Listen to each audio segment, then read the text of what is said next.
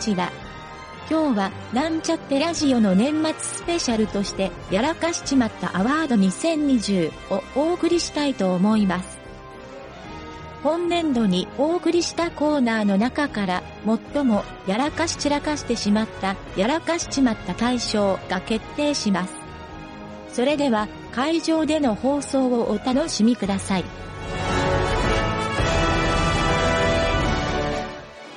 はい。会場にいるなんちゃってエンジニアのゆげたです。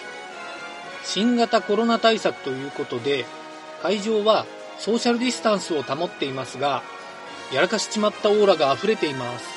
世界中が人類史上記憶に残る1年となりましたが、今年もやらかしちまった事件は次から次へと発表されました。いやー本当にそうしたやらかしのおかげで、聞いてるこちらとしても身が締まる思いでしたね。あ、そろそろノミネート作品の発表が始まるようです。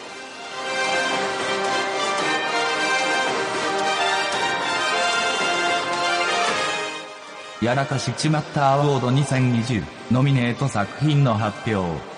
2020年7月11日放送、しくじり採用。2020年7月12日放送、ケーブルからの 5S。2020年7月18日放送、ほうれん草ができない新入社員。2020年7月9日放送、IT 業界での失敗談ブログ。2020年7月25日放送、iPad Pro が偉いことになった話。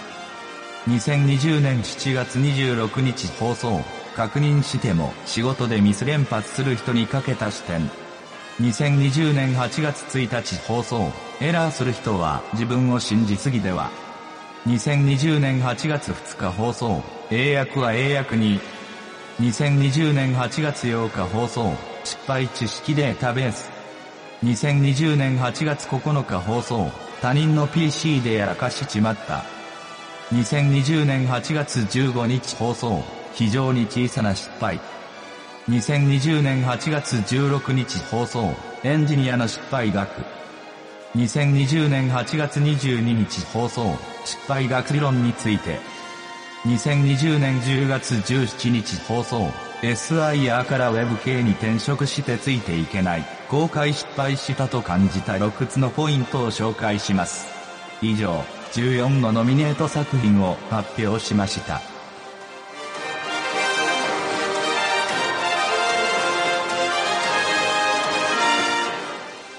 結構いろいろやらかしちゃってますね。どれが賞を取ってもおかしくない内容です。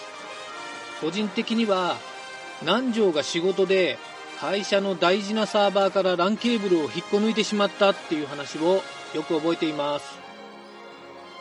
さあ、それでは対象の発表を待ちたいと思います。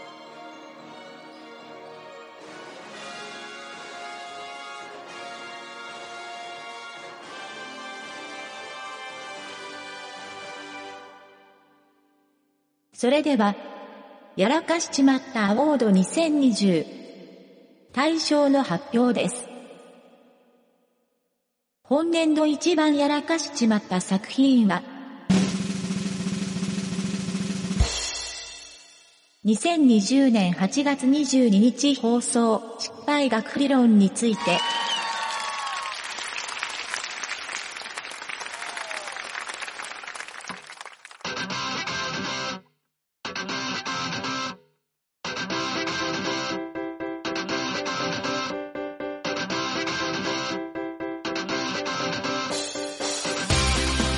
はい、ということでですね、今回は年末最後の放送ということで、えー、こんな飛んだですね、茶番劇をやらせてもらったんですが、この対象を取った失敗学理論についてという回はですね、僕も個人的に Wikipedia で調べた内容で、バグの種類とか、そういったちょっと普段ですね、あまり聞かないような内容を、えー、たくさん学ぶことができたっていう回だったので、え対象に選んでみました。個人的にもですね今年はたくさん放送できないぐらいやらかしちまった内容っていうのがあったんですが、まあ、自分でこっそり反省しつつ来年のさらなる糧にしたいなと思っております。え、いつもこのなんちゃってラジオを聴いてもらっている皆様の今年はですね、どんな年だったでしょうか。